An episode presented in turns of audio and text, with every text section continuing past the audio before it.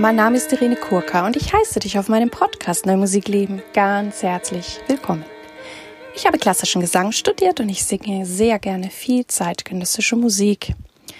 Und wenn du gerne mehr über mich erfahren möchtest oder auch wissen möchtest, wann meine nächsten Live-Auftritte stattfinden, schau bitte auf meine Webseite www.irenekurka.de. Dort auf dieser Webseite lade ich dich auch ganz, ganz herzlich ein, mein Newsletter zu abonnieren. Dort wirst du monatlich über meine Tätigkeiten und auch über die zukünftigen Podcast-Folgen informiert. In diesem Podcast geht es um Themen rund um die neue Musik, ich teile mit dir Hintergründe, Insiderwissen und bringe dir die Menschen aus der neuen Musikwelt näher.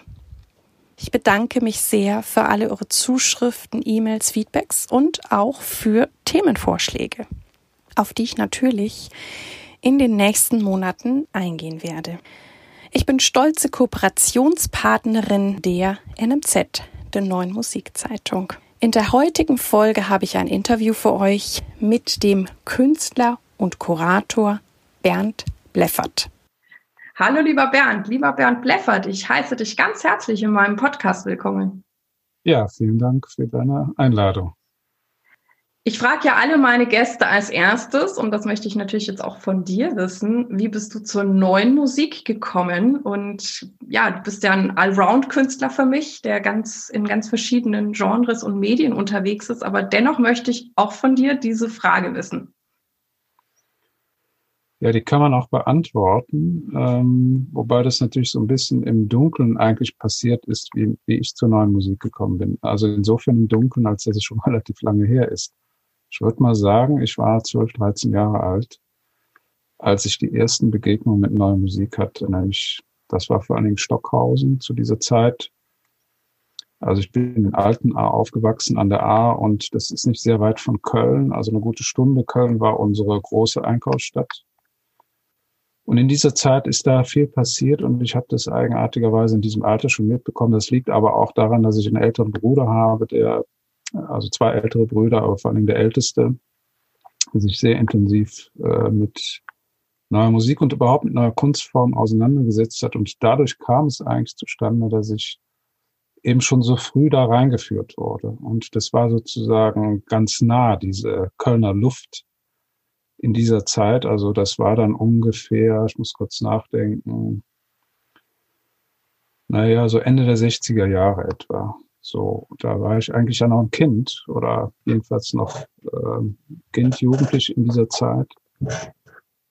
Da liegt eigentlich so die Quelle dessen, was ich heute tue. Da ist natürlich viel dazwischen passiert und äh, bin ja nicht mehr so ganz jung. Das heißt, man guckt auf ein langes Leben zurück und fragt sich genau diese Frage auch. Vielleicht nicht, warum ich zur neuen Musik gekommen bin, warum ich überhaupt zur Musik gekommen bin. Da gibt's natürlich auch so Vorläufer. Also ich habe auch in einem Knabenchor gesungen und solche Dinge. Wenn ich so zurückblicke, meine musikalische Ausbildung, die ich auch genossen habe, natürlich in der Schule, äh, habe Klavierunterricht gehabt und Querflöte gespielt, meine Zeit lang. Aber eigentlich habe ich das nie so richtig ähm, betrieben, wie sich das so gehört. Ähm, das spiegelt sich auch in meinem Leben wieder. Also eigentlich bin ich da gar nicht richtig ausgebildet. Aber was für mich viel wichtiger war als, das hat auch eine Bedeutung, Klavier und Flöte auf jeden Fall, aber was für, für, mich, für mich viel wichtiger war, war eigentlich dieser, dieses Choralsingen. Weil das hat irgendwie in mir was geöffnet, was bis in die heutige Zeit eigentlich gilt. Weil das noch eine Musik ist, die so einen Atem hat, der, ja, ich würde sagen, für mich auch eine spirituelle Seite geöffnet hat, ja, die schon als Jugendlicher da war. Ich habe da stark gesucht. Bin ja katholisch aufgewachsen, war damit aber eigentlich überhaupt, ähm, das war mir alles viel zu eng und habe eigentlich schon in diesem Alter, von dem ich jetzt spreche, also 12, 13, eigentlich nach was anderem gesucht und habe da schon meine Tentakeln eigentlich Richtung Osten aufgestellt und in diesem Kontext kann man auch sagen, dass also die Begegnung neuer Musik war auch gleichzeitig die Begegnung mit Musik der Völker. Und ähm, genau zu dieser Zeit lief im Westdeutschen Rundfunk, WDR, gab es zwei, eigentlich drei Sendungen, die ich verfolgt habe. Das eine war das Studio für neue Musik. Ich weiß gar nicht, ob es das heute noch gibt. Ich kann das hier gar nicht empfangen. Gut, heute kann man über Internet alles empfangen, aber das, da war man ja abhängig davon, in welchem Empfangsbereich man war. Und das kam, ich meine, jede Woche, vielleicht auch alle zwei Wochen, das weiß ich jetzt nicht mehr genau, aber da haben wir sozusagen darauf hingefiebert, äh, wie man früher als kleines Kind vielleicht auf Lassie geguckt hat. Ja, End endlich kam dann wieder eine Serie oder sowas. Und das war eben hochspannend. Also Stockhausen war da immer sehr präsent, Maurizio Kagel und so weiter. Und das andere war, dass es eine Sendung gab, Musik der Völker. Da bin ich unglaublich stark angezogen worden von. Natürlich war da die indische Musik, die spielte überhaupt in dieser Zeit eine große Rolle für alle diejenigen, die sich äh, mit Musik äh, beschäftigen, jenseits der alten Musik ähm, ja, vorhanden war. Aber das hat auch etwas damit zu tun, dass die Popmusik ja auch, oder ja, die Popmusik das auch gesucht hat. Die Beatles hatten Kontakt und so weiter. Das mischte sich alles und das musste man als Jugendlicher natürlich auch sortieren. Das war nicht so einfach. Aber diese, diese Sendung Musik der Völker war hochspannend, weil man da wirklich differenziert ähm, Musik präsentiert bekommen hat, wie man das heute kaum noch kriegt. Also das muss man sich suchen heutzutage. Also Musik aus Vietnam oder Musik aus Burma oder balinesische Musik, das findet man natürlich alles irgendwo. Aber das war auch wunderbar ähm, aufbereitet, so dass man das ähm, verstehen konnte, was da die Hintergründe sind. Und das ist letztendlich auch eine Zeit, wenn man da so auf Stockhausen beispielsweise guckt, Telemusik, Hymnen, ähm, der hat das ja auch aufgegriffen und ähm, das hat mich damals unglaublich fasziniert, wie, wie er da diese Dinge aufgegriffen, die lagen einfach in der Luft, ja, und ähm, da war Stockhausen nicht alleine, aber der war für mich in dieser Zeit äh, so ein Meilenstein, würde ich mal sagen.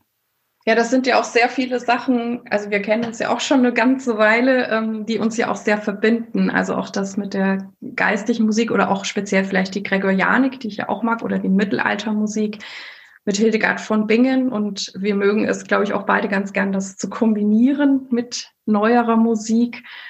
Und ähm, genau, dass, dass du viel Radio auch gehört hast, das, das habe ich natürlich auch schon vernommen in diversen ähm, ja, Veranstaltung, wo ich auch im Opening Festival dabei sein durfte. Und du erklärst ja jetzt auch diese verschiedenen Einflüsse. Und ich finde, dass ähm, vielleicht sprechen wir auch gleich mal über Opening. Das ist ein Festival in Trier, was du mit Thomas Rath machst. Schon jetzt seit über zehn Jahren, glaube ich. Ja das, ja, das Festival existiert ja eigentlich schon seit 20 Jahren nach der zehnten ähm, Version haben wir das übernommen, also hat man uns das angetragen und wir haben es sehr gerne gemacht, haben das dem Festival natürlich auch unseren Stempel aufgesetzt. Das hat sich verändert. Es war immer ein sehr experimentelles Festival. Ähm, wir haben dem Ganzen, also zumindest mal äußerlich zunächst mal die eine Klangkunstausstellung daneben gestellt die aber doch zentral in diesem Festival verankert ist. Und na, jetzt kommt natürlich vieles sagen, wie das ähm, Festival aufgebaut ist. Aber jedenfalls äh, hatten wir jetzt im letzten Jahr dieses, dieses zehnte beziehungsweise zehntes äh, Festival, was wir selber geleitet haben, insgesamt das zwanzigste, also ein kleines Jubiläum gehabt.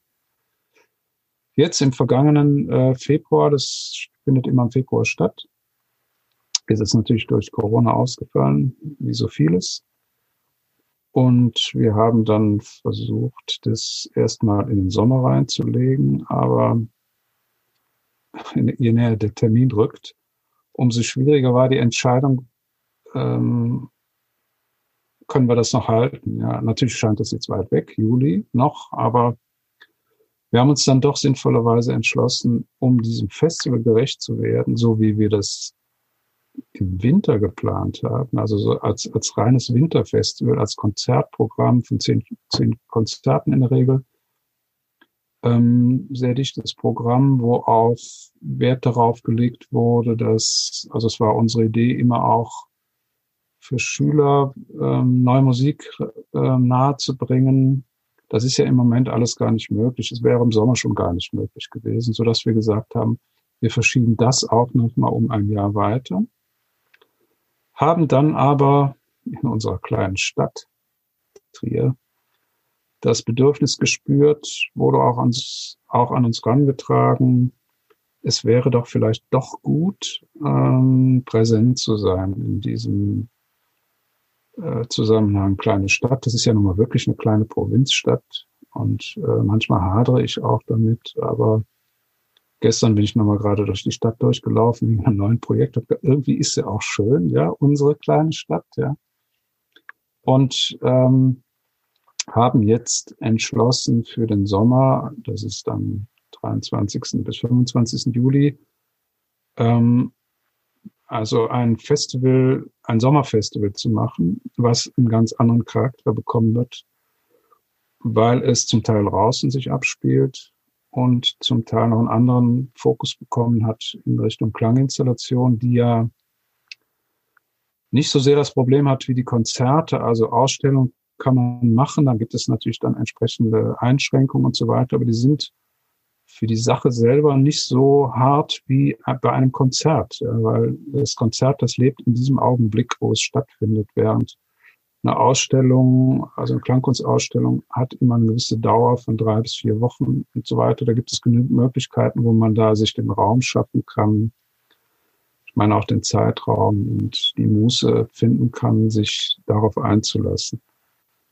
Und da haben wir eben diesen Schritt getan in diesem Jahr. Die Klangkunstklasse, die war sowieso eingeladen aus Mainz ähm, unter der Leitung von Professor Kiefer und ähm, äh, Stefan Fricke äh, mit ihren Studenten an acht bis zehn Orten in der Stadt ähm, Installation aufzubauen. Das ist praktisch der eine Punkt oder der eine Schwerpunkt des Festivals das zieht sich so durch wie eine Achse durch diese Innenstadt von einem Ende zum anderen, sogar ein bisschen drüber hinaus, noch über die Mosel. Also da sind Orte wie Karl-Marx-Haus, Museum Simeon-Stift, Museum am Dom, äh, Galerien, Palais Walderdorf und so weiter und auch die Kunstakademie. Und das glaube ich, dass das zumindest mal möglich ist. Also im, im Augenblick. Ja. Man, man muss ja aufpassen, dass man nicht in so eine Frustration reingerät, dass eben nichts stattfinden kann. Und da sind wir eigentlich doch relativ optimistisch, dass das möglich sein wird. So. Und die, die andere Schiene, also der andere Schwerpunkt wird das, was ich eben andeutete, draußen stattfinden.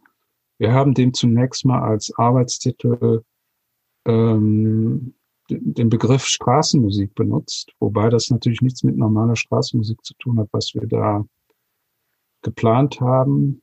Das ist auch noch nicht ganz ausgereift, aber ähm, es geht eigentlich darum, dass wir da musikalische Aktionen auf der Straße oder auf Plätzen ähm, stattfinden lassen in Duos, auch mit Solisten zusammen. Ähm, aber die erste Idee war, Duos zu haben mit Sprechern, Sängern, Instrumentalisten, die in der Stadt plötzlich auftauchen, schon nach Plan. Also es gibt einen Zeit- und Raumplan, der ähm, das beinhaltet, dass die Musiker dort spielen, Fragmente neuer Musik. Das ist auch noch offen, was da passieren wird. Thomas Rath und ich werden da auch äh, kompositorische Vorgaben geben, also zumindest für einzelne Stücke auch. Ähm, und diese Fragmente, die da auftauchen, die werden so lange gespielt, bis sich eine größere Menge, eine gefährliche Corona-Menge bilden wird und dann sozusagen das Auflösen kann, soll, muss. Mal sehen. Wir wissen das noch nicht so genau, äh, wie das dann passiert. Aber es hängt schon ein bisschen davon ab, wie sozusagen das Publikum das darauf reagiert. Es gibt ja ein zweifaches Publikum in dem Fall, nämlich Einmal ein zufälliges, also irgendjemand, der sich jetzt in der Stadt bewegt, einkauft oder was weiß ich, oder da sich irgendwas anderes angucken will. Und dann gibt es natürlich auch ein gezieltes Opening-Publikum, die per Plan wissen, wo was stattfindet und auch ungefähr zu welcher Zeit. Wobei die Orte permanent wechseln, also es wird sehr lebendig werden und auch noch eine kleine logistische Herausforderung, das alles ähm, hinzubekommen. Naja, jedenfalls ähm, könnte das ein Modell sein, was jetzt in dieser Zeit äh, funktionieren kann. Ja, das ist super. Lange, ich kann nur ja. sagen, ich finde Trier auch eine ganz wunderbare Stadt, immer wenn ich da sein durfte. Und es klingt wirklich ähm, nach einem Plan. Ihr hattet ja, denke ich, dann im Februar 2020 ja gerade noch Glück. Ich nehme an, ihr konntet gerade das Festival noch machen, bevor ja dann der Lockdown kam. Und ähm, ich kann auch noch mal so sagen, was, was ich an dem Festival ähm, sehr schön finde, auch an der Zusammenstellung, weil ich ja auch ähm, viele Veranstaltungen da auch äh, erlebt habe, nicht nur, dass ich da gesungen habe, ähm, dass er eben auch sozusagen ich nenne es jetzt mal die Klassiker der neuen Musik, die kommen vor. Dann habt ihr wirklich neueste Musik, also wirklich auch sehr, sehr junge Komponisten, junge Interpreten. Es gibt auch meistens was mit Improvisation. Ähm, dann eben, wie du sagtest, diese, diese, dieses Interesse mit ja, Weltmusik oder Weltmusik kombiniert mit neuer Musik. Da habe ich auch schon so spannende Sachen aus Japan, aus dem Iran, aus, also ich weiß nicht, was gehört, das finde ich immer ganz, ganz großartig, weil ich da auch immer ganz fasziniert bin, oder Korea. Und ähm, genau, du kuratierst das Festival zusammen mit Thomas Rath. Wie kuratiert ihr das und was bedeutet dir das Kuratieren eines solches Festivals? Ja, eigentlich empfinde ich mich ja gar nicht so sehr als Festivalgestalter. Das bin ich natürlich in dem, in dem Sinne schon, auf jeden Fall. Aber ich glaube, das gilt auch für meinen Kollegen Thomas Rath, so dass wir aus einer Ecke gestalten, kuratieren, die ähm, eben einen Künstler haben können. Also empfinden uns als Künstler, Künstler, wir sind es auch, ja, und aus dieser Position heraus ein Festival aufzubauen, ist, glaube ich, anders wie jemand, der das nicht hat, sondern der vielleicht ja auch Musikwissenschaftler, was der Kuckuck was ist. Äh, ich will das gar nicht bewerten. Ähm, aber das ist ein anderer Vorgang. Also wir sitzen. Es ist bei euch auch immer so, so herzlich und, und ich finde schon, dass ihr euch so auch so reindenkt in die einzelnen Projekte, die ihr auswählt oder auch noch manch, an manchen Stellen vielleicht sogar auch nochmal Unterstützung gibt. Guck mal, wenn wir das in dem Raum machen oder da, könnte das so und so werden. Also das habe ich auch immer als sehr ja, unterstützend oder fördernd oder auch nähernd empfunden, dass ich einfach gern gekommen bin oder mal auch mit was, was ich schon ähm, gemacht habe, aber mal war vielleicht auch klar, dass man auch was ausprobiert und dafür war der Rahmen dann auch da. Also dass vielleicht gar nicht die Erwartungshaltung da war, das muss jetzt gleich die Mega-Sensation sein, sondern ähm, wir gehen das Risiko auch mit ein und gucken, was passiert.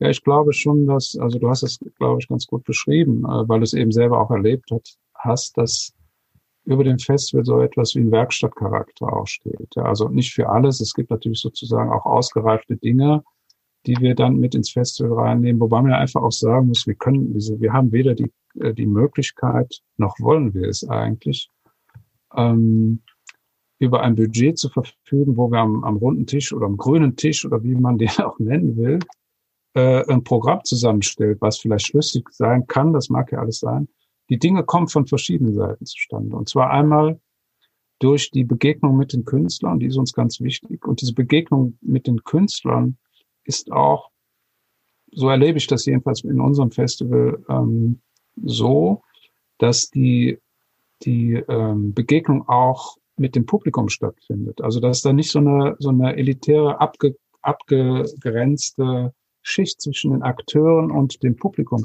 äh, da ist, das ist ja auch in anderen Festivals zum Teil gar nicht anders möglich. Ja, also das heißt, man verschwindet dann in so einem großen Apparat. Und das ist eben ein kleines Festival, ähm, wo dieser Zustand der Begegnung, das ist ja eigentlich kein Zustand, aber das ist ähm, doch, es, es ist immer wieder ein zu erreichender Zustand von Begegnung. Das ist ein, ein wichtiges Ziel aus unserer Sicht äh, zwischen, zwischen den Künstlern und dem Publikum.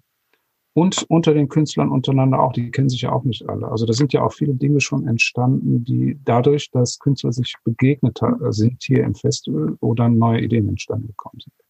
Und ähm, so ist es eigentlich auch, dass das Programmieren des Festivals damit zusammenhängt, dass wir natürlich eigene Ideen haben. Du erinnerst dich, dass ich ähm, mal, ähm, ich glaube, in Martin oder dich gefragt haben, das weiß ich jetzt gar nicht, oder euch beide, wegen Stimmung von Stockhausen. Mhm. Ja. Es war ein, das war auch ein, ein, ich kann mich noch erleben, wie das uraufgeführt wurde. Da war ich wirklich noch ähm, nicht mehr ein kleiner Junge, aber ein Jugendlicher, ja, so 15, 16 etwa. Und ähm, das hat mich so begleitet. Und das ist auch ein ganz herausfallendes Stück unter den Werken von Stockhausen. Ähm, das kam zustande sozusagen auf eine Anfrage. Ähm, und wie gesagt, wir haben kein großes Budget, wir können euch ja immer nicht viel bieten da. Äh, und umso, umso wichtiger ist, oder sagen wir, umso stärker wird eigentlich die Kraft, die die Künstler dann auch mitbringen für, also wenn man diese geringen Honorare sieht, dass da trotzdem Interesse ist, etwas zustande zu bringen, was, äh, was Besonderes ist. Also für mich ist dieses Festival umgeben von einer Wärme und diese, dieser Wärmeimpuls, der da in dem Festival drin steckt, der ist für mich ein ganz zentrales Anliegen. Und um den geht es mir eigentlich immer wieder. Und das ist nicht immer so ganz einfach, das, ähm, soll ich sagen, am, ähm, zu erhalten. Also das muss jedes Mal neu geschaffen werden. Das hängt ja sehr mit den Menschen zusammen, die dann kommen. Also vor allem mit den Akteuren. Aber grundsätzlich ist es da und ähm, ist immer auch eine anzustrebende Herausforderung, das aufzugreifen, weil das ist wirklich das, worauf es mir ankommt, letztendlich, bei dem Opening Festival. Ja, jetzt möchte ich gerne noch ein bisschen mehr zu dir kommen, weil du ja eben auch ein vielseitiger Künstler bist. Und was ich jetzt noch gerne für mich auch eingeordnet haben möchte, ähm, weil du jetzt gemeint hast, du hast ein bisschen, ein bisschen Flöte, ein bisschen Klavier gespielt. Ähm, du machst ja auch Schlagzeug und baust Schlagwerkinstrumente. Wie, wie ist oder hast du Schlagzeug gelernt oder wie, wie darf ich das einsortieren oder wie ist das entstanden? Nee, ich habe ja eigentlich überhaupt nichts gelernt. Was sagst du? Also, ich sage ja, ich habe ja eigentlich überhaupt nichts gelernt. Das, die, diese oh. Klavier, oh. dieser Klavierunterricht, ich fange jetzt nochmal da an, ja, den ich hatte, das waren ja eigentlich in meiner pubertären Pubertätszeit äh, eigentlich mehr eine Qual, ja, also für zumindest mal für den äh, Klavierlehrer. Ja. Und dann habe ich nochmal so einen Schwung gehabt, neuen Schwung Richtung äh, Querflöte gehabt. Dann gab es einen Schuhwechsel und so weiter und dann war das auch vorbei. Eigentlich war das auch alles gut so, weil letztendlich bin ich, gerade wenn du mich als Schlagzeuger ansprichst, habe ich natürlich auch null gelernt, sondern ich habe einfach über die Begegnung von Klängen und Interesse, selber Musik zu machen, habe ich mich daran begeben und habe eigentlich mein eigenes Instrumentarium gebaut. Das fing aber auch schon in dieser Zeit mit 12, 13, 14 an, dass wir beispielsweise äh, in einer doch größeren Gruppe, das waren so fast 10, 15 Jugendliche aus unserem Dorf, das war schon außergewöhnlich. Also mein Bruder war da der Älteste, der war auch immer so im gewissen Sinne der Initiator. Das ist ja in dem Alter auch schon eine Spanne von 12 bis 18. Ja, das ist ja, der 18-Jährige ist ja schon, also erwachsen in dem Fall. Ja.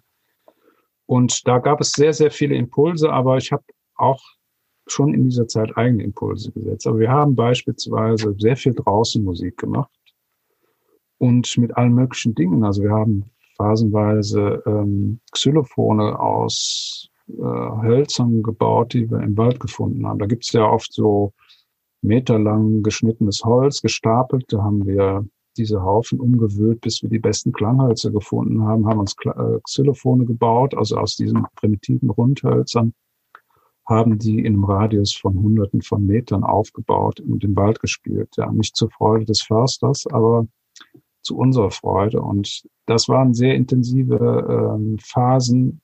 An den Wochenenden waren wir eigentlich immer draußen. Natürlich haben wir auch andere Instrumente gehabt, Trommeln und was der Kuckuck, was es alles so gab. Aber dieses ähm, mit den einfachen Dingen Musik zu machen, das da ist im Prinzip der Keim gelegt worden für das, was ich dann später gemacht habe. Und dann, aber nach langer, langer Zeit, also da war eine große Pause dazwischen, habe ich das wieder aufgegriffen. Und diese, wie ist deine ja. Kunst heute? Weil du hast ja sehr viel, sag ich auch, visuelle Elemente oder ähm, Performance-Elemente und dann gibt es eben diese, diese klanglichen, musikalischen Elemente. Und ich finde, bei vielen Werken, die ich von dir kenne, kommt das ja alles zusammen. Und wer bist du? Ja, frage ich mich auch. Klar, muss man. Also je, ich wollte auch nochmal sagen, je älter man wird, umso mehr fragt man sich das. Und da kommt man ein bisschen wieder auf die erste Frage zurück. Äh, wie bin ich dazu gekommen? Das ist, glaube ich, naturgemäß, dass man jetzt erlebt, wie bestimmte Fäden im Leben, die man, sagen wir mal, als 30, 40-Jähriger nicht, noch nicht erkennen kann, äh, nicht wirklich sieht, wie die im entsprechenden Alter, in dem ich jetzt bin, ähm, zusammenfließen und für mich erkennbar sind, wie die Zusammenhänge sind. Ja. Ähm, ich muss eigentlich noch einen Schritt zurückgehen. Also wenn ich heute sozusagen denke, wo da die Quellen liegen, also mal unabhängig von neuer Musik, das ist ja zunächst mal irgendwie auch ein abstrakter Begriff. Das, was mich klanglich interessiert, ob das jetzt neu ist oder nicht, das spielt jetzt erstmal dabei gar keine Rolle. Dieses Interesse geht eigentlich auf die Kindheit zurück. Ja, also ich glaube, dass jeder in seiner Kindheit Impulse finden kann, die später in seinem Leben dann in irgendeiner Weise gefruchtet sind oder auf die man sich beziehen kann. Bin beispielsweise ähm, immer mit rauschendem Wasser eingeschlafen. Also ich bin an der A aufgewachsen und mein Zimmer lag nicht immer, aber meistens dann Richtung A, so dass ich dieses äh, Rauschen vor allem im Sommer gehört habe, weil dann die Fenster immer auf waren. Und dieses Rauschen war eben sehr unterschiedlich je nachdem, wie der, wie der Fluss, der ist ja nicht besonders groß, der konnte aber auch bei Hochwasser, also bei Regenfällen und so weiter, blitzartig äh, ja zu einem reißenden kleinen Strom werden, der auch nicht ungefährlich war. Also das kann ich mich noch gut erinnern. Also wie gesagt, wir haben direkt an der A gewohnt und dieses Rauschen in seiner verschiedenen äh, Qualität, das hat mich geprägt. Ja, auch das Spielen mit Steinen oder Klänge unter Wasser. Wir haben das Staudämme gebaut kann mich auch erinnern, das haben wir natürlich nicht gemacht, um die, um die Art zum Rauschen zu bringen, aber wir haben Staudämme gebaut, um dahinter schwimmen zu können. Also, und einmal war dieser Staudamm so laut, dass unser Nachbar, der Großvater, nicht schlafen konnte. Dann mussten wir den wieder abbauen. So laut war der. Also das waren schon erste Klangereignisse, äh, die wir selber produziert haben oder die wir auch gehört haben. Oder man könnte auch, was auch wichtig für mich war, war das Sägewerk meines Großvaters. Der hat ein Sägewerk gehabt, das war so Luftlinie 80, 90 Meter höchstens von unserem Haus weg. Und das war in dieser Dorfecke durch seine Geräuschkulisse, durch seine Klangkulisse, muss man fast besser sagen, unglaublich präsent. Und das hat mich schon sehr geprägt. Also einerseits diese Sägegatter, die, diese Geräusche von irgendwelchen Hobeln, elektrischen und so weiter aber auch die Hammerschläge von Zimmerleuten, das verfolge ich bis heute noch. Also erstens mal höre ich das noch. Also jeder Zimmermann, der jetzt irgendwie einen Nagel in die, in den, ins Holz kloppt, hat so seinen eigenen Rhythmus, Rhythmus und wenn das mehrere tun, gibt es da sozusagen so eine Verschiebung, die mich interessiert. Ja. Also bis heute, also die hat mich damals nicht so bewusst interessiert, aber die ist ähm, in mir verankert. So, das sind mal nur so ein paar Beispiele, die ich wo ich sehe, dass das bis dahin äh, zurückgeht. Und die Phase, also das ist dann wirklich auch noch frühe Kindheit. Und ähm, die Phase dann, die ich am Anfang angesprochen habe, so ab 13, 14, 15 bis 16. Lebensjahr ungefähr, wo ich dann konkret mit der neuen Musik beschäftigt war, da war ein starker Drang sozusagen musikalisch aktiv zu werden, improvisatorisch, Natürlich haben wir auch alles Mögliche ausprobiert mit Radios, Kurzwellen und so. Die, die klangen damals noch. Ne? Also heute die Kurzwellen, die sind ja relativ unmusikalisch im Vergleich zu dem, was Stockhausen damals ähm, benutzt hat, um, äh, was weiß ich, Spiral oder ähm, ja, wie, wie, wie die Werke alle hießen. Es waren ja mehrere, die er geschrieben hat. Das, damit haben wir natürlich auch äh, äh, ähm, gespielt oder mit irgendwelchen Brumm und weiß ich welchen Instrumenten, äh, elektrischen haben wir auch ähm, agiert, ebenso auch Klaviere auseinandergenommen. Das war natürlich diese, das präparierte von Klavier von John Cage war natürlich auch ein unglaublicher Schub in unsere Aktivität. So, und danach kam, also ist jetzt auch nur ein Blick da drauf, und danach kam dann eine Phase, ich will nicht sagen, wo ich mich davon abgewendet habe, das kann man so nicht sagen, sondern wo ich nach der Schulzeit dann gesagt habe, jetzt muss ich irgendwas anderes tun und bin dann tatsächlich Gärtner geworden, habe nach dieser Gärtnerausbildung ähm, Landwirtschaft betrieben. Das habe ich auch nicht gelernt. Also vieles in meinem Leben, die Gärtnerei, das ist eigentlich das Einzige, was ich richtig gelernt habe. Ja. Und die Landwirtschaft, die habe ich mir auch selber angeeignet. Also Umgang mit Tieren, das war im Zusammenhang mit einer halbpädagogischen Einrichtung. Das war eigentlich ein ganz toller Hof, der aber eigentlich aus dem Dornröschenschlaf gehoben werden musste. Es war alles verwildert. Ich habe Kühe angeschafft und, äh, und so Tiere und so weiter, Gärten und Äcker ähm, umgepflügt, also Wiesen umgebrochen und so weiter. Das war eine sehr intensive Zeit und in dieser Zeit bin ich ganz stark, also von der Lehre an, ich sage das mal so, in die Erde reingegangen. Ja, also ich äh, liebe das auch bis heute, äh, Hände in meine in die Erde reinzustecken, ja, was ich ja auch immer noch tue. Ich arbeite ja auch immer noch in dem Feld. Und ähm, diese Begegnung mit der Erde, die hat auch viel damit zu tun, was dann später, also im späteren Leben oder was ich jetzt mache, ähm, also eine un unmittelbare Verbindung hat, nämlich das, das Stoffliche. Ja. Und in dieser Zeit bin ich irgendwann noch mal über Steine gestolpert und das muss man wörtlich nehmen, weil ich war dann in Italien ähm, in der Nähe von Carrara und da habe ich gemerkt, dass da diese Steine einen unglaublichen Klang haben. Da gibt es so einen Marmor, der ist, also dieser weiße ähm, Marmor, den man so kennt, der klingt auch. Habe ich auch dann später mehr Platten besorgt und daraus Klangobjekte gebaut. Da gibt's aber noch einen Härton, der fast so klingt wie Eisen. Und das war so ein, ein, wie so eine wie so eine Öffnung nochmal nach langer langer Zeit. Das, was ich in meiner Jugend und Kindheit ähm, irgendwie angelegt habe oder was sich da angelegt hat, wurde plötzlich nochmal zu, auf einer ganz e anderen Ebene zu einem Bedürfnis. Und daraus war dann der erste Schritt, dass ich aus diesen Materialien äh, Lithophone gebaut habe, also Steinklanginstrumente. Ähm, das habe ich auch gebaut, ohne dass ich wusste, dass es woanders das gab. Ja, also habe dann im Nachhinein gesehen, dass das so auch wiederum wie viele Dinge manchmal so in der Luft liegen. Da greifen viele Künstler irgendwas auf, ohne das jetzt voneinander abzugucken. Das kann man gar nicht so sagen, sondern weil es irgendwie dran ist, scheinbar dran ist. Dann bin ich weitergegangen, habe dann aus Hölzern, Metallen und so weiter ähm, Xylophone, äh, Metallophone gebaut, die aber immer so gebaut waren, dass ich mich da nicht an Stimmungen äh, orientiert habe. Also ähm, nach irgendwelchen Tonsystemen, sondern das waren praktisch meine freien Reihen, die ich da hatte, die ich dann und, also untereinander gemischt habe. Und also du hast auch so eine unglaubliche äh, natürliche Intuition und auch wie, ich meine, ich kenne ja viele deiner Kunstwerke und wir werden ja auch die Informationen zu dir in die Shownotes, in die Episodennotizen reinstellen.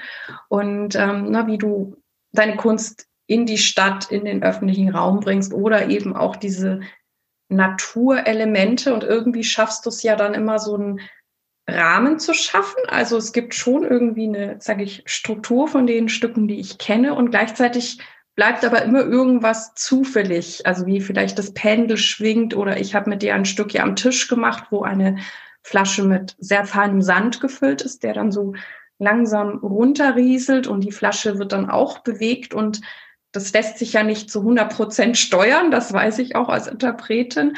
Und ähm, das finde ich aber dann so faszinierend, weil das eben, wie du sagst, so ein ganz, also bei dem Sand so ein ganz feines, schönes Geräusch ist, vielleicht ähnlich wie diese A. Und gleichzeitig, ja, hofft man, dass vielleicht was pass Bestimmtes passiert und gleichzeitig passiert einfach das, was dann die Flasche in dem Moment macht. Und dieses Element ist ja eigentlich immer bei deinen Sachen drin und trotzdem ist es ich sag mal, kalkuliert in einem gewissen Rahmen. Du weißt ja genau, was du möchtest oder was entstehen kann. Ja, in zweifacher Hinsicht. Also einmal gibt es natürlich dieses Bestreben, dass man etwas, äh, ich sag mal, komponiert, in Anführungszeichen, wobei ich mich nicht als wirklicher Komponist verstehe, im, eigentlichen Sinne jedenfalls nicht. Aber indem man bestimmte Dinge ähm, festlegt oder in, in, in eine Form bringt, wobei ich in der Regel mit diesen Formen so arbeiten, dass die immer, du hast es ja beschrieben, ähm, mit Zufälligkeiten arbeiten. Das ist etwas, was mich äh, grundsätzlich interessiert. Gerade bei den Pendelarbeiten, das sind ja Doppelpendel in der Regel, die ich habe. Also das Sandpendel jetzt mal gerade nicht, aber ich habe einige Pendel, die doppel, also wo an dem Pendel nochmal eins dranhängt, so dass da eine Zufälligkeit zustande kommt, die, ähm, die man nicht so ohne weiteres voraussagen. Die kann man eigentlich überhaupt nicht voraussagen.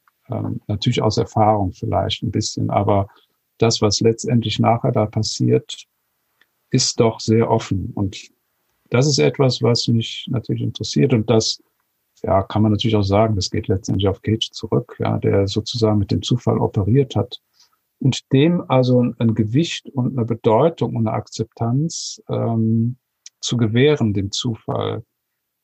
Das ist sicherlich das größte Verdienst von Stock, äh, von, Entschuldigung, von Cage.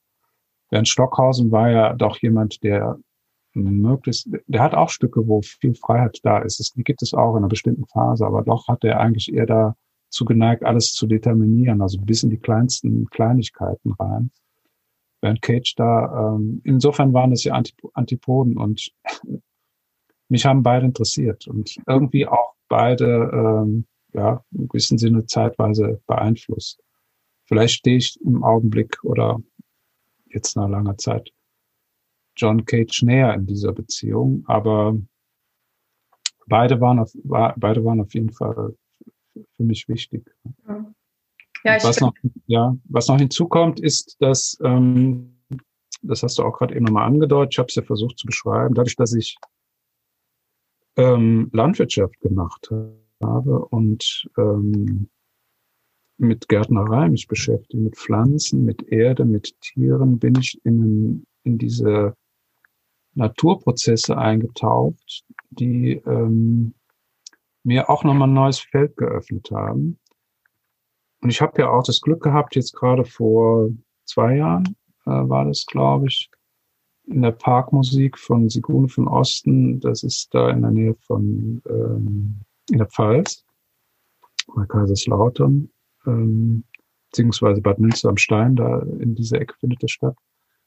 Und das ganze Festival findet dort draußen statt und sie hatte mich eingeladen, dort äh, Installationen draußen äh, zu realisieren.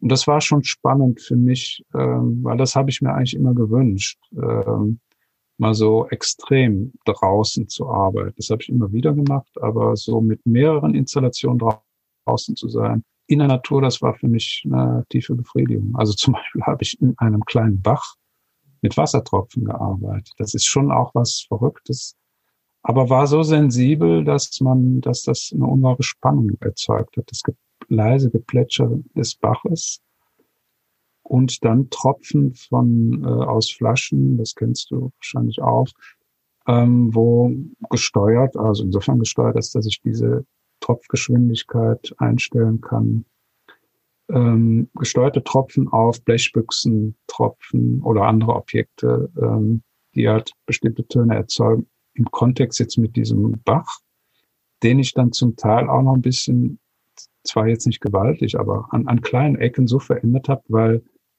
das Plätschern da mir an einigen Stellen nicht gefallen hat oder ich, ah, ich habe das unterbunden oder verändert auf jeden Fall. Das, das war schon ein sehr spannender Vorgang, weil man da unmittelbar, auch so ein Fluss ist ja was Lebendiges, ja. Das ist ja nicht nur, da fließt ja nicht nur irgendwas weg, sondern dieses Wasser hat ja seine eigene Lebendigkeit, seine eigene Kraft. Ja, die ist ja auch zum Teil unerklärlich. Man muss sich nur mal anschauen, wie Wasser über die Straße läuft. Das läuft nicht geradeaus, sondern das schwingt immer hin und her. Also, aber man denkt, das kann eigentlich fast nicht sein. Ne?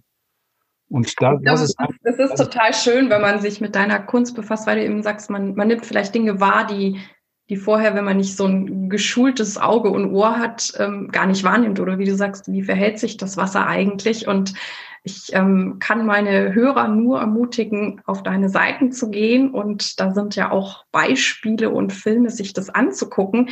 Was mich jetzt noch ähm, auch interessiert ist, ähm, da du ja auch, ne, du machst die Kunst, du kuratierst, du hast ja, glaube ich, auch äh, unterrichtest auch noch. Ist das noch die in der Schule?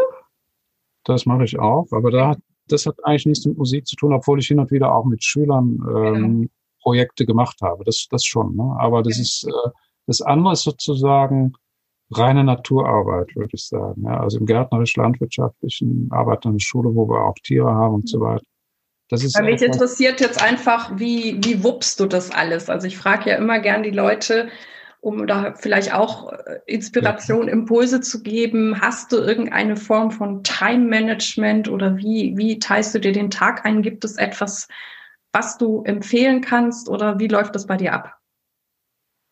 Ja, das ist schon nicht so einfach zu sagen, glaube ich. Ähm, also ich frage mich auch manchmal, wie ich das hinkriege. Also wenn man gerade so ein Festival äh, organisiert und hat dann noch die andere Arbeit nebendran oder vielleicht auch noch eigene. Es hat auch Phasen gegeben, wo ich dann innerhalb des Festivals ähm, selber noch was gemacht habe. Dann war die, An die, die ähm, Beanspruchung schon sehr hoch. Ja, und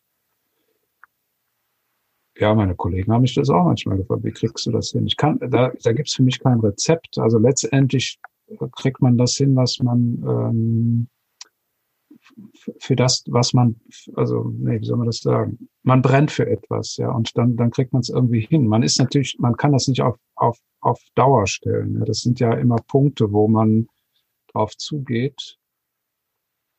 Ja, ich glaube, dass, ähm, ich glaube, man kriegt da auch noch irgendwo Kräfte her, die nicht so direkt zu beschreiben sind, ja, weil ähm, das ist, manchmal habe ich das Gefühl, das ist nicht alles dein eigener Verdienst, ähm, das zu tun. Aber sagen wir mal so, es ist auch, wenn man nochmal auf das Festival guckt, ähm, ist ja vorstellbar, das ist immer, gibt so eine Hochphase, dann ist man, steht man da voll unter Strom.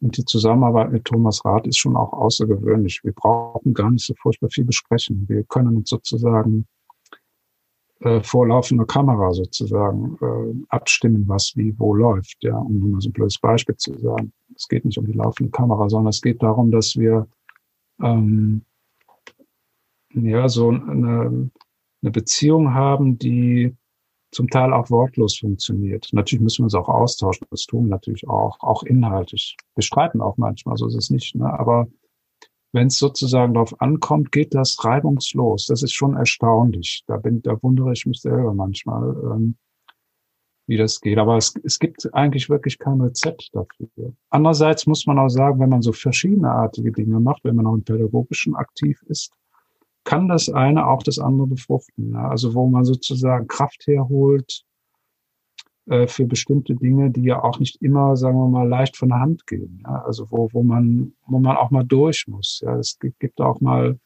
Strecken, die sind ermüdend oder so, ja, oder kompliziert. Ja, Menschen können ja auch kompliziert sein. Und Gott sei Dank muss ich in Bezug auf das Opening Festival sagen, dass ich das wenig erlebt habe. Das ist wirklich auch, war auch für mich ein Geschenk. Also ich habe wenig so ähm, Leute gehabt, die sich wie eine Primadonna äh, verhalten, also wo man irgendwie froh sein muss, wenn man das jetzt gut über die Bühne kriegt. Ja. Also da käme ich jetzt nochmal darauf zurück, das, was unser Anliegen ist, das Erfüllen sozusagen, das ist sozusagen auch in den Künstlern veranlagt. Eigentlich ist es da, ja. Dieses ähm, Jetten heutzutage von einem Ort zum anderen irgendwie nur ein Konzert geben, dann wieder verschwinden. Das ist ja etwas, was ich natürlich akzeptiere, wenn ein Künstler das davon leben muss, muss er das tun, das ist klar. Aber mir ist es wichtig, dass die Künstler auch da sind, auch über die Zeit hin, wo sie nicht spielen. Und äh, das fließt, da fließt einem selber auch wieder Energie zurück. Denn man braucht auch wie in der, in der Kunst selber, also wenn ich jetzt eine Ausstellung mache, brauche ich auch irgendwie eine Rückkopplung. Ja, weil ich kann das ja nicht nur für die Luft machen.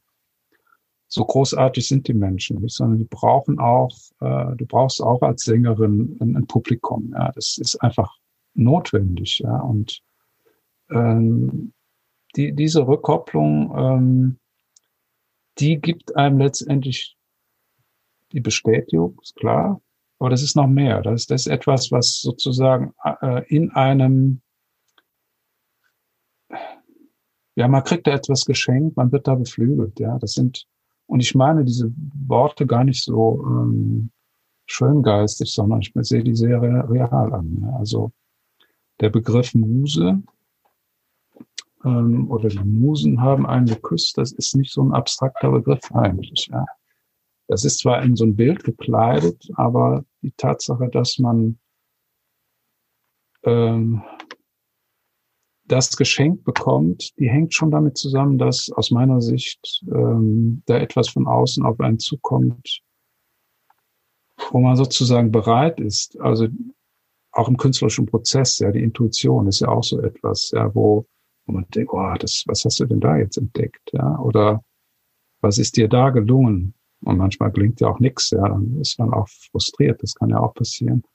Aber wenn dann sozusagen etwas Schönes zustande kommt, habe ich immer das Gefühl, da ist noch jemand anderes beteiligt. Ja. Also wo, wo ich, wo ich merke, da, da, da wirkt irgend, irgendetwas in dich rein, was dich, ähm, was du nicht aus eigener Kraft gestemmt hast. Ja. Also da bin ich, da bin ich eigentlich ziemlich überzeugt von. Dass den, ja. Wofür bist du derzeit dankbar? Ja, dankbar bin ich eigentlich ähm, dafür, dass sich im Moment so viel öffnet, trotzdem so viel geschlossen wird. Ja. Das ist ja äh, eigentlich ein bisschen Widerspruch. Ich habe jetzt gerade im letzten Jahr kamen sehr viele Anfragen für Installationen und so weiter. Ich bin ja jetzt nicht dauernd damit beschäftigt und ähm, habe das auch vielleicht genießen können, dass ich über diese Arbeit nicht unbedingt mein Geld alleine verdienen muss, sondern ähm, dass ich da einen gewissen Freiraum hatte. Jetzt aber merke ich, dass ähm, ganz viel auf mich so zukommt. Ja, das ist ja so ein Bewegen, das kennst du ja auch. Es gibt ja, sag mal, du musst selber aktiv werden, wenn du dich nicht rührst. Du kannst nicht warten, bis dir äh, ähm, zehn Konzerte angeboten werden. Du musst ja selber auch was tun. Und das ist bei mir so ähm, so ein Pendelschlag, wo ich schon auch aktiv werde, aber gar nicht so viel. Ich habe das erlebe ich schon als ähm, ein Geschenk im Augenblick, dass da viel auf mich zukommt. Natürlich muss äh, relativiert sich gerade in der Zeit, aber die wird nicht ewig dauern, glaube ich. Auch wenn es einem schwerfällt, das zu sagen, aber weil die Frustration ist ja letztendlich groß. Ja, aber da muss man schon, glaube ich, auch aktuell aufpassen, dass man da den Kopf über Wasser behält. In dem Sinne, dass man sich da nicht verbeißt drin in diese ja doch schräge Situation im Augenblick. Ja. Also ich kann natürlich immer wieder verstehen, dass man äh, ob der Pandemie äh, verzweifelt ist oder auch über die Maßnahmen und wie auch immer. Aber äh, letztendlich muss man selber an sich so arbeiten, dass man da drüber steht, glaube ich. Alles andere hilft nichts. Wir können unser Glück nicht von politischen Entscheidungen abhängig machen, sondern wir müssen in unserer, in unserer Seele tief drin in den Zustand finden, wo, wo ich ähm, ja zu mir selber stehe und auch zu der Sache, die ich tue. Das, das ist in dem Fall das Wichtigste, ja. Und diese ganze Polarisierung, die über unsere Gesellschaft hereingebrochen ist jetzt, ähm, die kann einen ja auch, also nicht, dass man das jetzt, man darf da nicht die Augen zumachen, aber die, die bricht sozusagen über einen herein, wenn man nicht aufpasst und macht einen eigentlich eher destruktiv. Und das kann nicht die Aufgabe eines künstlerischen äh, Vorgangs sein. Ja. Eigentlich aller. Das muss man gar nicht mal so sehr auf die künstlerischen Vorgänge beziehen. Aber da ist es nochmal explizit, weil man da in einem rein schöpferischen Akt sich immer wieder befindet. Nicht nur, aber es gibt da auch sozusagen Alltäglichkeiten in einem Künstlerdasein, das ist klar. Aber man sucht sozusagen diesen Moment, wo man, ja, der irgendwie besonders ist, der, der, der, ja, der ist, der ist eigentlich unbeschreibbar. Also, und der, der ist eben auch so kostbar. Und deswegen muss man, glaube ich, versuchen, für sich immer wieder diesen Punkt zu finden, von dem man ausgehen kann, sich da zu öffnen, statt sich zu wehren. Also das heißt nicht, dass man kritiklos sein soll, das ist auf gar keinen Fall. Und ähm, da du ja schon auf ein bisschen Lebenserfahrung zurückblicken kannst, was bedeutet für dich Erfolg? Tja, was Erfolg, ja.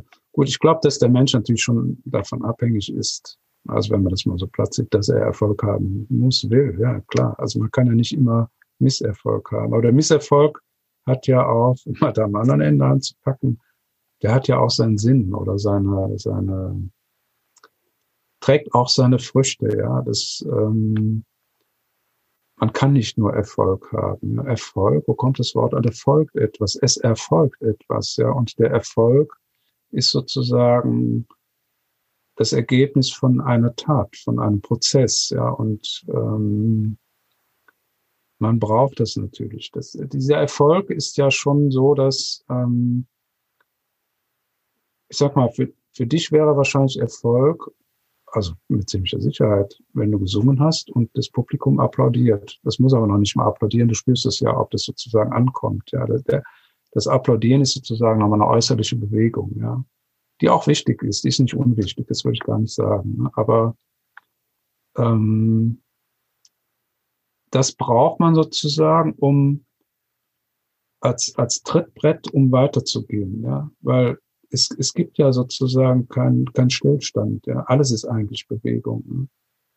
Das spüre ich auch nochmal, jetzt könnte ich nochmal abdriften in, in meine musikalische Arbeit, weil da für mich die Bewegung so das Zentrale überhaupt ist, ja, in den Pendeln, in den Tropfen, in den Fließen von Sand beispielsweise, um mal so ein paar Arbeiten zu nennen da ist das zentral für mich. Und das war für mich auch immer die Frage oder der Hinweis, diese Bewegung, dass das eigentlich das ist, was Klang eigentlich ausmacht. Also Klang ist ja irgendwie nicht verständlich wirklich. Ja, also man weiß, ich schlag irgendwie was zusammen und dann berührt sich was und dann kommt ein Ton zustande.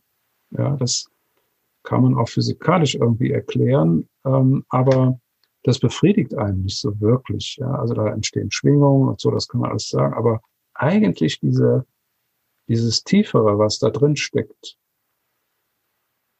das rührt von der Bewegung her und auch von der Berührung. Und die Berührung meine ich da im doppelten Sinne, dass diese Berührung eigentlich etwas ist, was deine Seele oder die, die des Hörers auch betrifft. Ja, das ist ja beim, beim Gesang vielleicht am allerextremsten da so die Stimme als das Organ, was dem Menschen am aller, allernächsten ist. Ja, vielleicht die höchste Form musikalischer Arbeit ist vielleicht der Gesang. Ich weiß es nicht. Ja.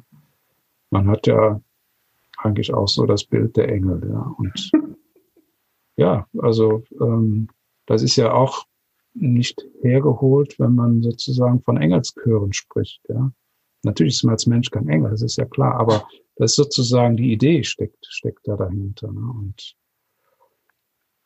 ja, also diese, dass das Bewegende, das ist für, mein, für mich, für meine, für meine klangkünstlerische Arbeit eigentlich zum Verständnis her und auch von der Aktivität der, das Zentrale. Und ja, wenn du nochmal, wenn ich nochmal auf deine Frage zurückkommen will, was es bedeutet für mich Erfolg?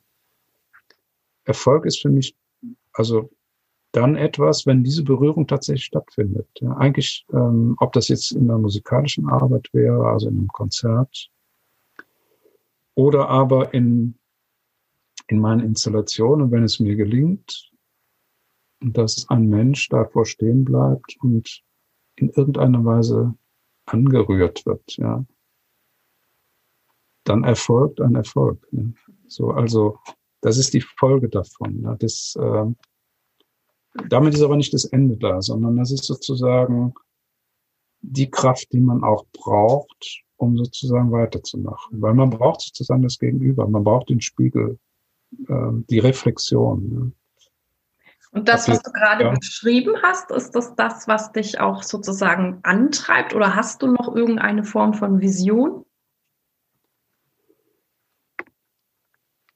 Ja, also ich glaube, dass man immer eine Vision haben muss. Ich glaube, wenn man die nicht mehr hat, dann kann man eigentlich einpacken. Also dann hat man ja alles gemacht. Also nicht, dass es dann schlecht wäre, aber im Grunde genommen ist man ja immer in den Dingen ähm, so, dass man, ja, das eine oder andere hat man gut gemacht, kann man vielleicht sagen, und man kriegt das bestätigt.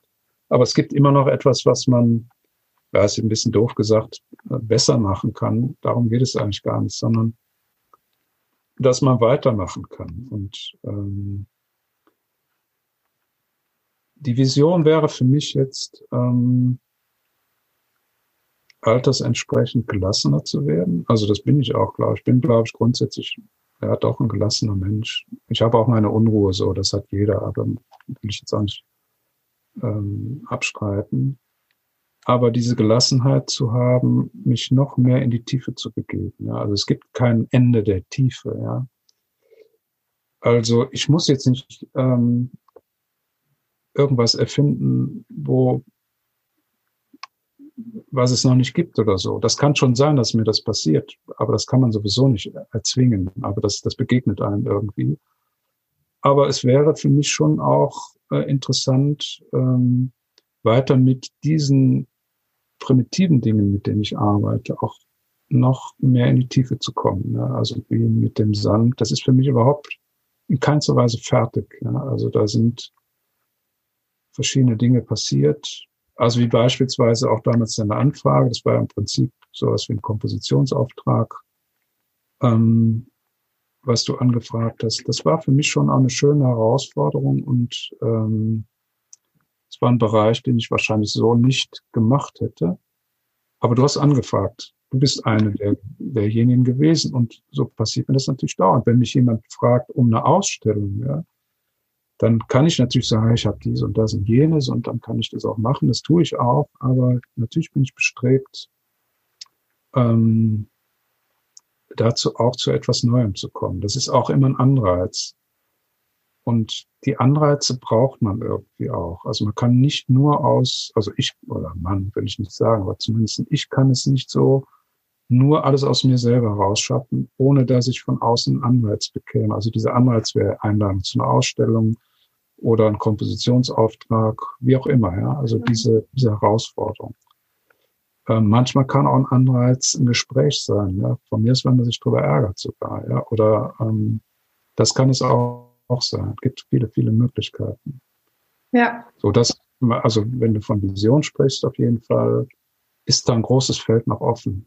Und ich glaube immer mehr, das habe ich eben noch nicht so richtig beschrieben. Ich habe ja von diesem ähm, improvisatorischen Schlagwerk, äh, Phase, Aufbau von Schlagwerken und so weiter, instrumental mehr in Richtung Installation gegangen, wo das von mir abgelöst ist, wo ich die nicht mehr bedienen muss, wo ein Publikum in einem Raum oder wie auch immer, ich mache keine Automaten in der Regel, ich habe keine Automaten, ähm, wo es mir darauf ankommt, dass da feine Dinge passieren, die sich von meinem direkten Tun abgelöst haben. Dann geht das ins ähm, kompositorische, im Kontext mit meinen ähm, Installationen. Ich habe auch ganz abgezogen von den Installationen versucht kom äh, zu komponieren.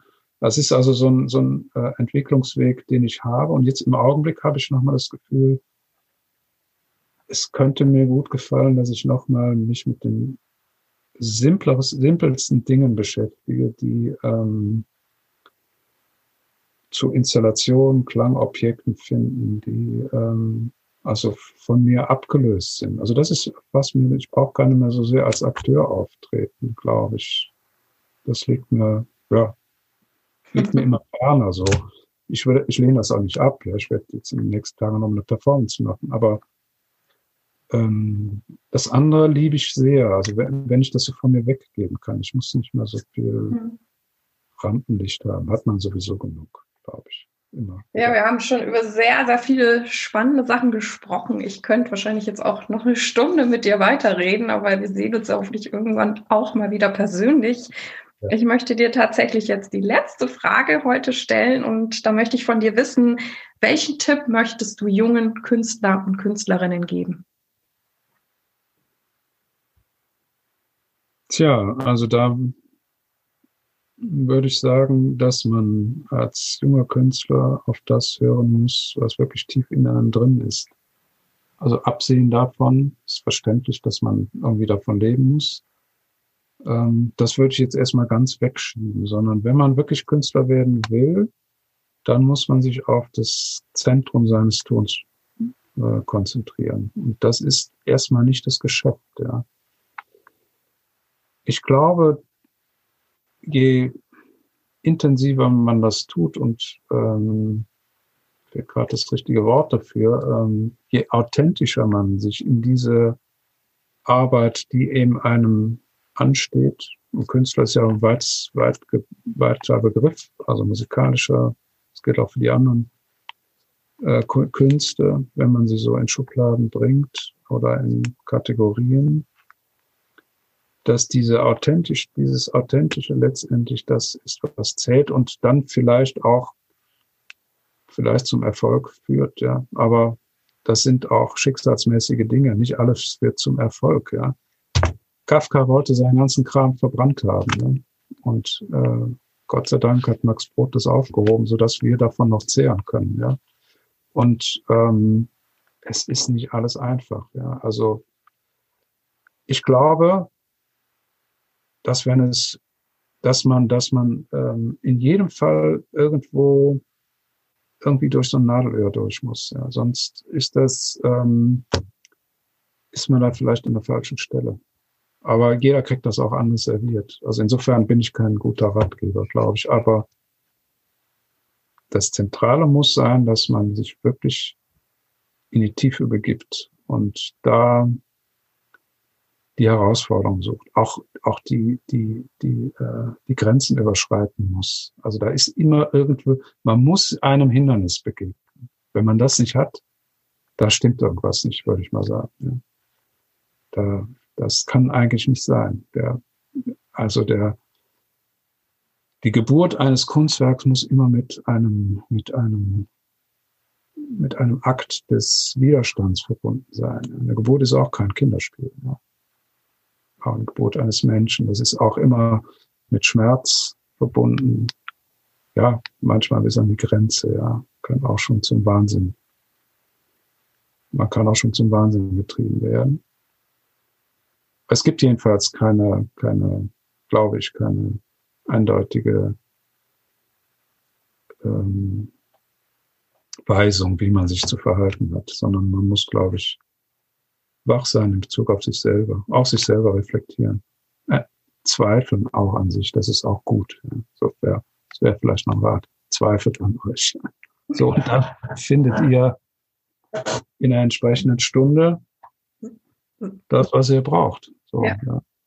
Kommt man nicht drum rum. Und das hört auch überhaupt nicht auf. Da gibt es keinen Trost. Ja. Das bleibt, solange wir hier auf der Erde sind, sind wir damit konfrontiert. Da gibt es nichts, was fertig ist. Und wenn irgendwas fertig ist, dann kann man das einpacken, kann man das ab, abheften. Ist nicht schlecht, aber stellt einen wieder schon vor eine neue Herausforderung, neue Aufgaben. Vielen, ja, vielen Dank, lieber Bernd. Also ich habe auf jeden Fall schon mal sehr viel mitgenommen und ich danke dir, dass du dir heute die Zeit für mich genommen hast. Und ich hoffe natürlich sehr, dass wir uns an dem einen oder anderen Ort auch wieder live begegnen. Aber ich bin ganz sicher, dass das irgendwann auch wieder der Fall sein wird. Und ich drücke dir natürlich für deine Projekte und auch für alles, äh, also die Festivals in Trier, ganz, ganz feste die Daumen. Vielen Dank für heute. Ja, ich danke dir auch und dir auch alles Gute. Bis bald, hoffentlich. Dies war also das heutige Interview und ja, ich bin wie immer sehr dankbar für meinen wunderbaren Gast. Ich hoffe, du konntest viel für dich mitnehmen und es hat dich inspiriert und ich freue mich auf deine Ideen, Anregungen und E-Mails oder auch über Facebook. Vielen Dank, dass du bei mir eingeschaltet hast. Ich hoffe, es hat dir gefallen und dich inspiriert und ich freue mich sehr, wenn du dir Zeit nehmen kannst, meinen Podcast deinen Freunden und Kolleginnen weiter zu empfehlen oder dir sogar etwas extra Zeit nimmst und diesen Podcast eine gute Bewertung auf iTunes abzugeben. Ich danke dir. Dir alles Gute. Lebe deine Musik, lebe dein Leben und bis zum nächsten Mal, deine Irene.